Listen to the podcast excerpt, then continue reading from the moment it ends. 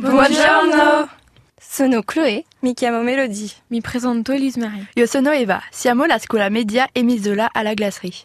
Basta On est rentré d'Italie, nous devons parler français. Cette année, nous avons pu participer avec notre classe de troisième à un échange linguistique avec le collège Sesto Fantino. Ils sont tout d'abord venus du 4 au 9 mars à Cherbourg et ont pu visiter les plages du débarquement. Ensuite, c'était à notre tour de partir.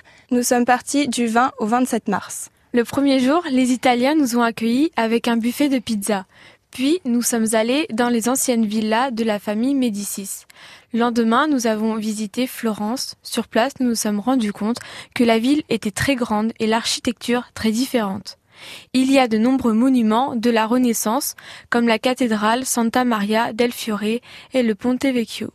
Avec nos correspondants, nous sommes partis pour Sienne le dernier jour et sa magnifique Piazza del Campo. De nombreuses visites, mais heureusement, les pots shopping et glace nous redonnaient des forces.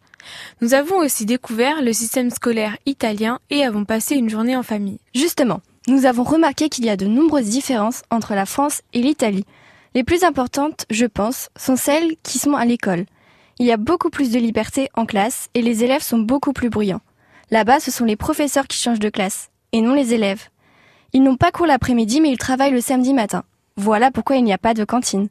Les élèves mangent un goûter le matin, puis quand ils rentrent chez eux vers 13h30, ils déjeunent. Comme nous sommes partis en famille, nous avons mangé chez nos correspondants. C'est vrai, les Italiens mangent beaucoup de pâtes. Les pâtes sont leur entrée. Pesto, lasagne, puis un plat principal, comme en France. Pour le dessert, ils mangent beaucoup moins de produits laitiers, contrairement à nous. Ce que j'ai préféré manger, c'était la pizza margarita et la glace aux fruits des bois.